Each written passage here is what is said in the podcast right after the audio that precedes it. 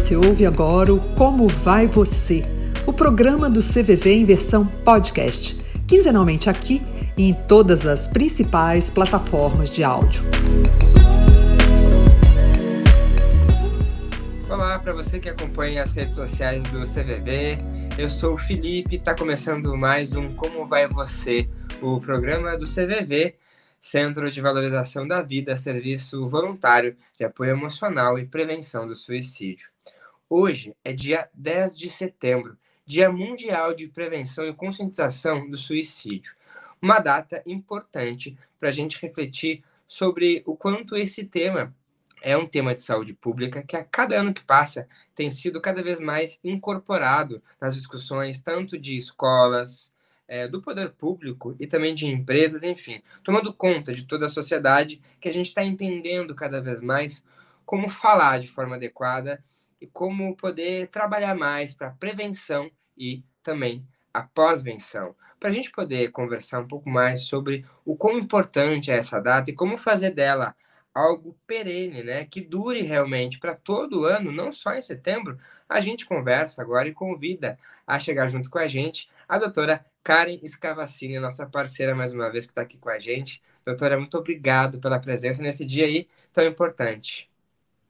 Felipe, eu que agradeço o convite. Para mim é sempre uma honra poder estar aqui conversando com o CVV, que eu admiro demais e que tem esse trabalho essencial e fundamental na prevenção do suicídio no Brasil há tantos anos. Então, eu que agradeço. Obrigada. A gente caminha junto, porque a doutora Karen Scavacini, para quem não, não conhece, ela também é psicóloga, além também de ser é, doutora em saúde mental, prevenção e pós-venção do suicídio e fundadora do Instituto Vitaleri, que esse ano completou 10 anos de trabalho.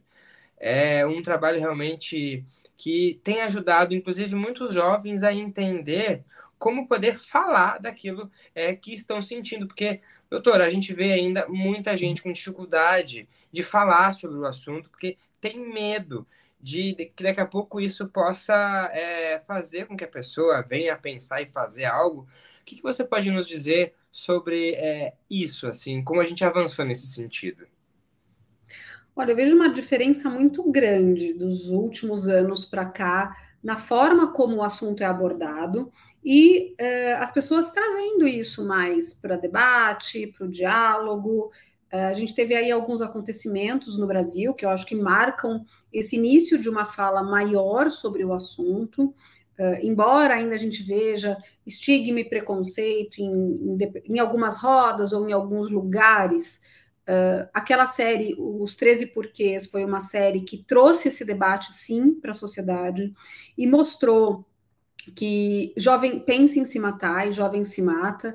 Claro, com todas as questões que a série trouxe junto com ela, e no Brasil, junto também com aquele crime virtual do Baleia Azul, isso trouxe para a sociedade, sim, uma discussão maior sobre o tema. A gente teve também o início do Setembro Amarelo aqui no Brasil, há alguns anos, uma iniciativa importante que o CVV fez parte dessa iniciativa do Setembro Amarelo para, é, aproveitando o dia 10 de setembro, Dia Internacional da Prevenção do Suicídio, poder expandir isso para o mês todo. Uh, sem dúvida nenhuma, Felipe, a gente tem conversado mais e falado mais sobre o assunto de uma forma segura também em, em, muitos locais. Os jovens conversam sobre suicídio entre eles. Então, é um, um mito a gente achar que, primeiro, não se fala sobre suicídio. Se a gente traz esse assunto, a gente está colocando na cabeça de alguém algo que ela nunca pensou, ou aquele outro grande mito que a gente também conhece, de que quem fala não faz. Então, se a pessoa está falando em suicídio, ela não vai fazer. Gente, falar abertamente pode salvar vidas, porque as pessoas podem não só dizer como elas estão, se elas quiserem, né? Como também pode ajudar aqueles que precisam de ajuda a entenderem que tem local disponível, né? O próprio CVV está aqui para isso, 24 horas por dia, sete dias da semana, para ouvir quem quiser e quem precisar falar. Que importante você lembrar disso, doutora Karen, porque é, por muito tempo as pessoas, ainda algumas trazem essa reflexão de que, pô, chegou o mês de setembro.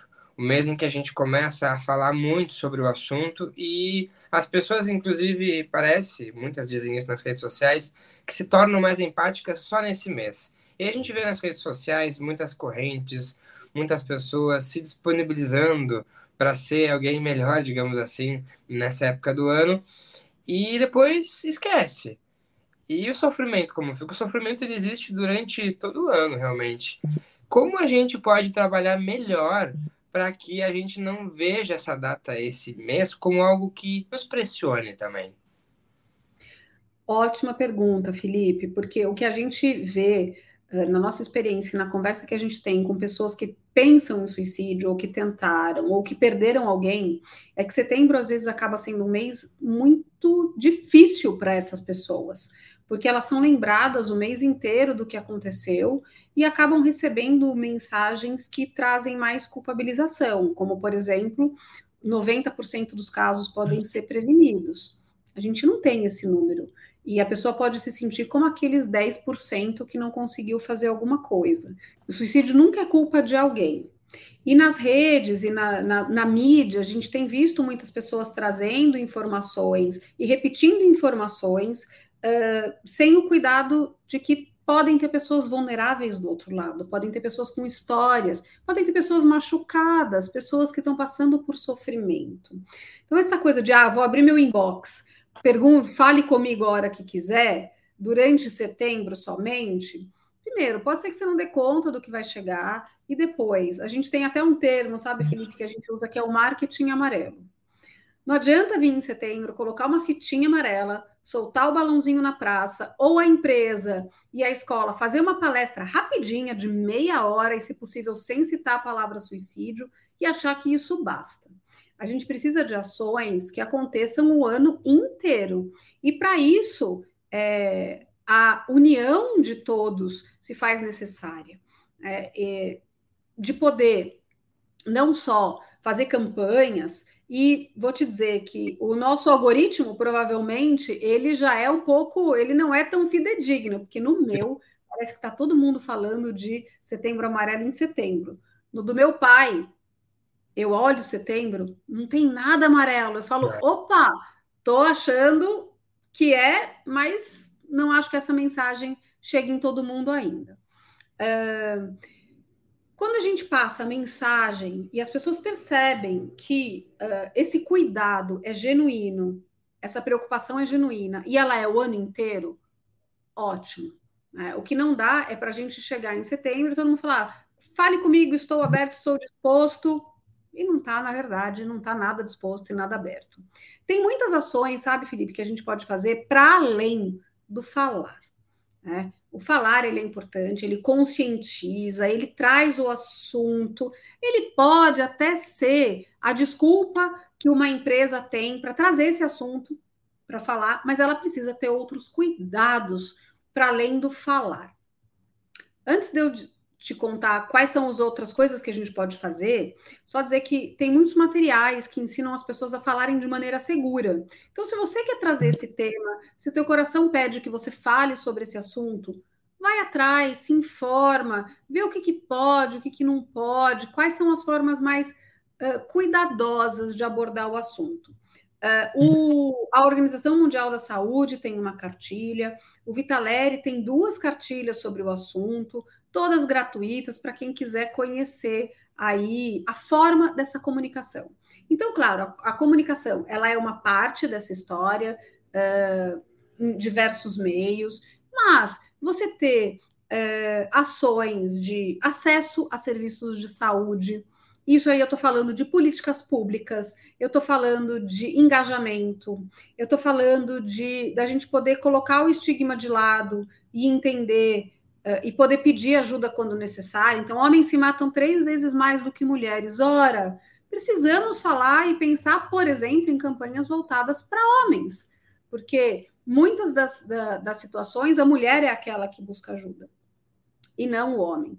Então, precisa de acesso a serviços de saúde dentro de um, uma empresa, uma escola, uma comunidade, qualquer local que traga conscientização, ele também precisa um, ele também precisa pensar na demanda que ele vai gerar.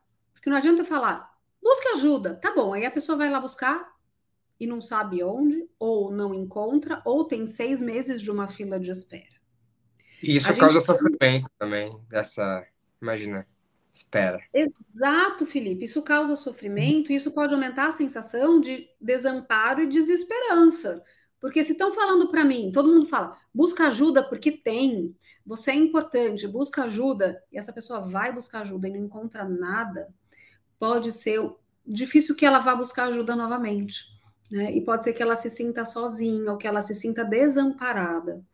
Veja, pessoal, não estou falando que a gente não deve falar, eu estou falando que, para além de falar, tem muito mais coisas que a gente pode fazer de fortalecimento de rede, de fortalecimento comunitário, de fortalecimento das políticas públicas. A gente tem política, a gente tem a Lei Nacional de Prevenção do Suicídio. Agora, Felipe, te pergunto, o que, que dessa lei funciona hoje em dia? Praticamente nada. Então, a gente também precisa se unir para fazer com que a lei seja cumprida. É, o CVV, o CVV faz esse trabalho fantástico, mas, gente, CVV precisa de voluntário. Então, não adianta só reclamar, falar, ó, oh, eu liguei lá no CVV, tem fila de espera. Você quer ser voluntário? Entre então no CVV antes de reclamar, antes de falar que tem uma fila de espera, porque é um serviço que é feito por pessoas que estão lá dedicando a vida para ajudarem outras. Doutora Além... Karen, é, não, desculpa lhe interromper, porque eu fiquei pensando, a senhora, por favor, pode continuar logo mais, porque eu fiquei pensando o seguinte, é, o quanto dos exemplos que você nos traz aí me faz pensar que a rede ela, é, ela é muito importante, porque se a gente começa a que, em cada uma dessas pontas a fazer isso, tudo se interliga e a gente não tem arestas aí para que não tenham aí é, essa, essa falta, essa ausência. É, mas é, voltando na comunicação, porque muitas pessoas podem é, estar nos assistindo, nos ouvindo agora, pensando assim: poxa, mas é, é, difícil falar sobre, sobre isso com alguém. Eu tenho medo e vergonha de perguntar para meu filho ou para minha amiga se ela está pensando em suicídio realmente. Eu tenho problemas para resolver. Como que eu vou manejar esse, esse diálogo? É, é, é possível tornar isso mais palatável para gente, doutora? Sem dúvida, Felipe. É claro que não é uma conversa necessariamente confortável de se ter. E o início da conversa é, no geral, o mais difícil, que é essa primeira pergunta: como que eu entro nesse debate? Como que eu entro nessa conversa com alguém? A gente costuma dizer que uh, uma das formas pode ser falar para a pessoa: olha, tenho visto que você está assim, assim, tenho visto que você está mais bravo, mais isolado ou mais triste, não apontando um problema ou fazendo é, uma, um julgamento, mas mostrando uma, uma preocupação genuína. Vamos conversar? O que, que, está acontecendo com você? Ou como vai você? Né? É... Mas é sem olho no relógio, é sem pressa, é sem olho no celular, é mostrar uma preocupação genuína. É claro que a pessoa pode falar, eu estou bem, não quero conversar, é direito dela. Né? É, mas a gente pode começar essa conversa assim, demonstrando a nossa preocupação, mostrando como a gente se importa com essa pessoa e colocando muito mais o nosso ouvido a, a trabalhar do que a nossa fala. Porque não tem nada que a gente fale, e mesmo os profissionais da área da saúde, que tirem a dor de uma pessoa com a mão. Mas a escuta, ela tem essa possibilidade de aproximação. Então, você não tem que ter a resposta perfeita, você não tem que ter a resposta pronta e nem a solução para o problema daquela pessoa. O importante é você estar lá disponível para ouvir. E se você não souber o que responder, me desculpa, eu não sei o que te falar. Entendo que está difícil, percebo e me preocupo. Vamos juntos tentar achar uma solução? Vamos juntos pensar no que pode ser feito? Não, não se preocupe em saber é, exatamente o que dizer, mas haja. Quando a gente desconfia, a gente age. E quando a gente age, pode ser que uma porta se abra e aí uma nova possibilidade possa acontecer. E, e doutora, do outro lado, assim, claro que não dá para generalizar num, cada um é um cada sofrimento é um. Mas para quem está em sofrimento, assim, em linhas gerais, é, muitas vezes é, alega que, mas essa conversa não vai adiantar. O que, que adianta alguém vir falar comigo? Eu quero tomar um remédio, quero tirar essa dor com a mão ou com um remédio, muitas vezes. E a gente percebe que nem o remédio adianta, porque tem um vazio ali dentro, muitas vezes, em que essas substâncias não conseguem atingir, porque é um tratamento que envolve também psicoterapia, às vezes, é, uso de remédios também, e algumas mudanças de vida para incorporar uma nova, um novo olhar, talvez, sobre certas coisas, sobre como a gente se enxerga. É, é, é muito complexo isso também. É tudo muito complexo, Felipe, e tem coisas que não são só do individual. Então a gente também tem que tomar muito cuidado para não achar que é responsabilidade só daquela pessoa de resolver aquela situação, porque às vezes ela está passando por uma violência, às vezes ela está sofrendo preconceito. A gente tem questões sociais como fatores muito importantes é, atrelados ao suicídio, não só os transtornos mentais. Então, é, às vezes ela está passando por situações extremamente adoecedoras que podem levá-la a uma depressão, mas que não é a depressão a causa em si, tá? E sim outras, outras outros N fatores. Uh, só remédio, né, a gente gosta de dizer que remédio com psicoterapia é um encontro ideal, porque a pessoa, o remédio ele tira o sintoma e a terapia vai ajudar a pessoa a perceber quais são, o que, que aconteceu, o que, que ela pode, quais são os seus caminhos, quais são os seus limites, é, se conhecer melhor. Mas, para além disso, ela se sentir pertencente a um local, ela conseguir ter pessoas, que, vínculos saudáveis, pessoas que ponham ela para frente, ela ter também, claro, acesso ao serviço de saúde, mas ela ter um bom emprego, ela ter comida no prato, ela ter um teto em cima da casa da, da cabeça dela, ela não estar num local onde ela apanhe, onde ela sofra abusos. Tudo isso é prevenção do suicídio. Então, quando a gente está falando o que, que dá, tem muita coisa para fazer, né? É, porque a hora que você promove também a saúde mental, você está ajudando a prevenir o suicídio sem necessariamente fazer algo específico para isso. Quando a gente tem um programa que ajuda as pessoas a lidar com álcool, álcool é algo que está muito ligado também. É, o abuso de substâncias, a gente está ajudando a prevenir suicídio. Então, muitas podem ser as formas de ajuda. Então, para a pessoa que está sofrendo, tá? Primeiro, não se ponha mais uma culpa de que é você que tem que resolver sozinho essa situação. Tá? Se você não está vendo outra possibilidade que não seja pela morte, entenda que esse é um farol vermelho de que você precisa de uma ajuda mais urgente. Né? A ajuda ela não é perfeita, ela pode ser possível e ela nem sempre é super rápida como a gente gostaria, mas ela é possível. Né? Conversar com alguém pode não resolver e tirar a dor com a mão, mas pode ser um caminho. E pode ajudar alguém a encontrar caminhos que a pessoa sozinha não conseguiu ver, até por estar, às vezes, uh, com a vista embaçada com os olhos da depressão. Então, por isso que as outras pessoas podem ajudar é, na conversa, no apoio, na compreensão, no ajudar também a achar um serviço de saúde, mas de está caminhando nesse período turbulento na vida de alguém.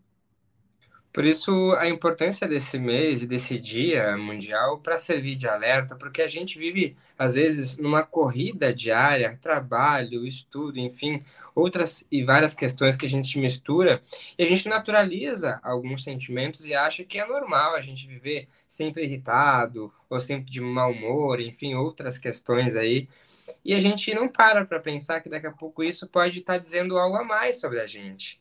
E a gente daqui a pouco está escondendo algo que não precisa. Eu acho que seria importante lembrar isso, doutor, o quanto essa cor amarela, a gente fala de amarelo porque eu lembro na hora do, do semáforo, né?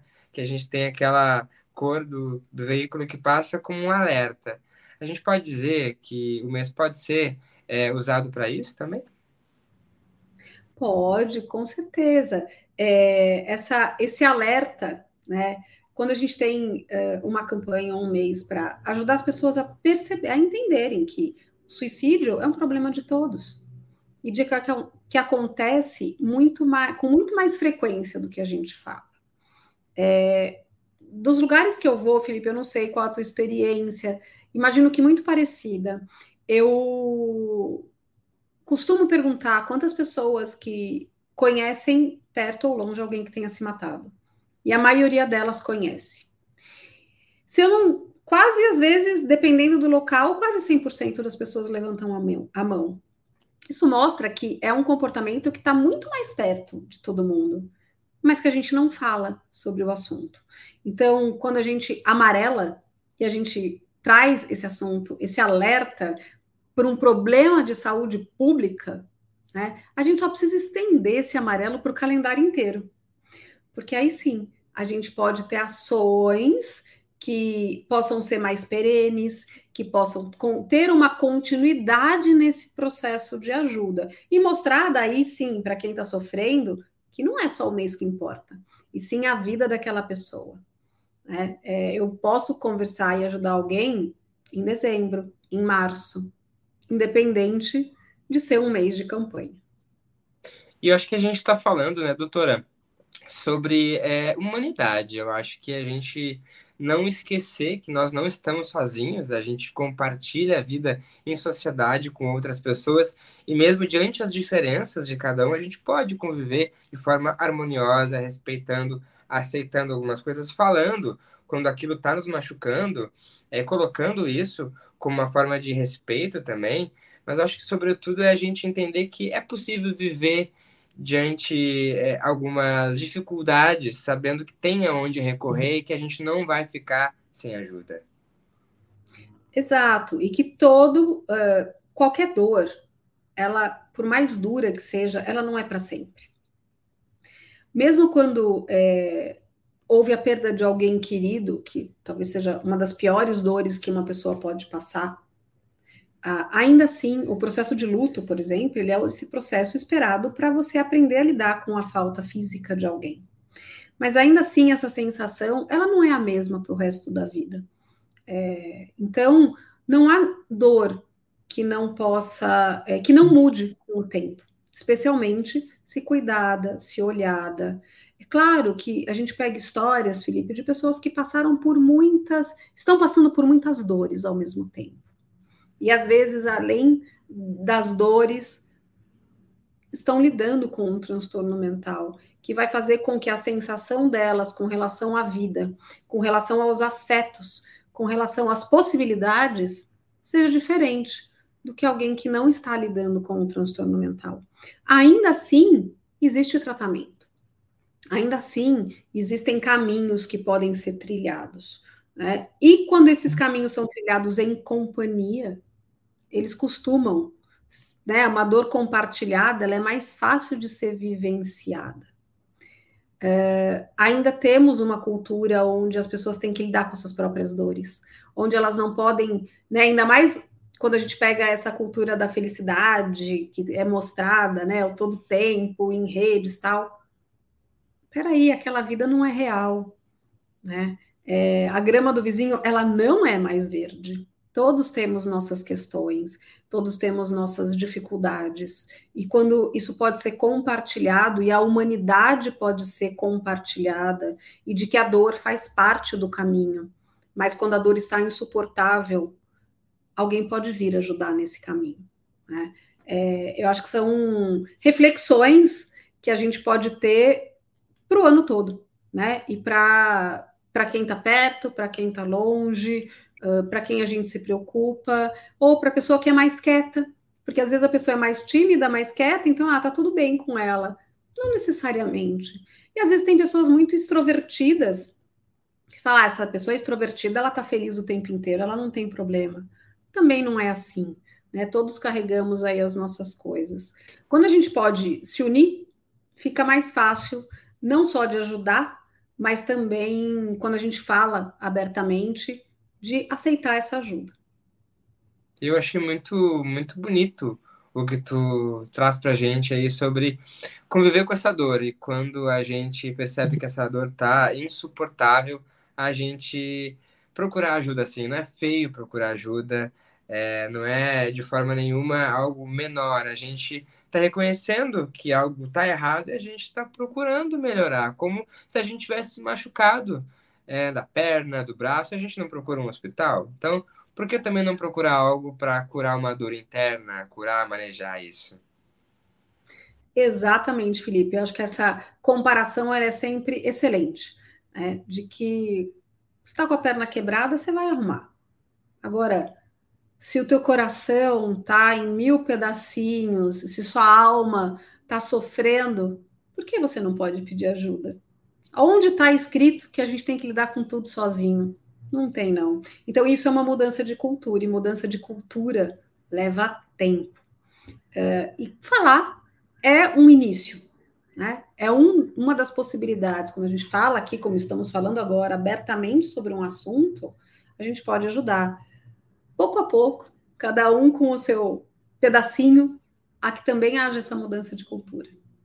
E a gente, antes de encerrar, Karen, a gente fala muito sobre prevenção do suicídio é, e a pós-venção, né? Uma palavrinha que muita gente também ainda não conhece, que também é um outro trabalho super importante que tem que estar tá alinhado, porque a gente está cuidando de pessoas que já passaram por uma situação é, de querer se matar, são sobreviventes também. Isso é algo muito importante que requer um cuidado também muito, muito atento das autoridades, serviços de saúde também. Perfeito, Felipe. A pós-venção, então, para quem nunca ouviu essa palavrinha, é todo o cuidado que a gente faz após um suicídio de alguém. Então, muito relacionado aos cuidados do luto por suicídio. Então, se a gente sabe que no Brasil a gente tem um suicídio a cada 38 minutos, mais ou menos, para cada suicídio completo, 135 pessoas podem ser impactadas por essa morte. E um número ainda maior, se a gente está falando de escola, se a gente está falando de empresa, de, de qualquer lugar, local com muitas pessoas. Então, a gente precisa falar também sobre pós-venção e entender que é um cuidado possível, necessário e também muito delicado, no sentido de que quando você tem um suicídio numa escola, você tem que ir com cuidado, sabendo o que você vai fazer, com uma capacitação para isso, para trabalhar com pós-venção. Pessoas que perderam alguém para o suicídio, elas podem participar de grupos de apoio, isso costuma ser um, um, eh, uma forma muito positiva de ajuda. O CVV tem o GAS, né, que é o grupo de sobreviventes. Eu não vou lembrar agora o nome, Felipe, me ajuda. Grupo de apoio aos sobreviventes do suicídio. Exatamente. Então, o CVV tem o GAS, muitos locais têm seus grupos de apoio. Hoje em dia, nós temos a Associação Brasileira de Sobreviventes Enlutados pelo Suicídio, que foi fundada há poucos meses. Então, para poder também unir essas pessoas é, a falarem mais, a ajudarem na política pública. Felipe, você acredita que até hoje a gente tem locais em cidades que a gente sabe que tem muitos suicídios e ninguém faz nada? Não se coloca uma grade, não se coloca uma rede. Isso é algo que a gente pode se unir cada vez mais e fazer pressão para que algumas coisas aconteçam.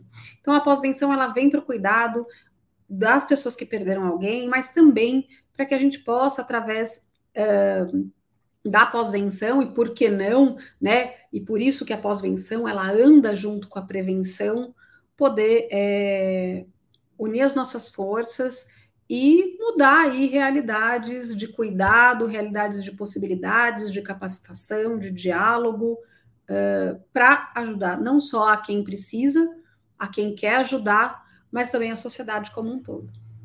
É, eu fico pensando também que quem sobreviveu a um suicídio pode muitas vezes estar aí imbuído, pode se sentir até envergonhado de falar sobre o assunto e não fala ele, sobre isso com ninguém. E ter esses grupos que é, dá para falar e, e, se sentir até muitas vezes entendido por alguém que já passou por isso, eu acho que ajuda muito, né, doutora, a pessoa a, até de certa forma se libertar um pouco e entender que o suicídio realmente é, é multicausal, multicomplexo, não tem uma, um culpado para isso.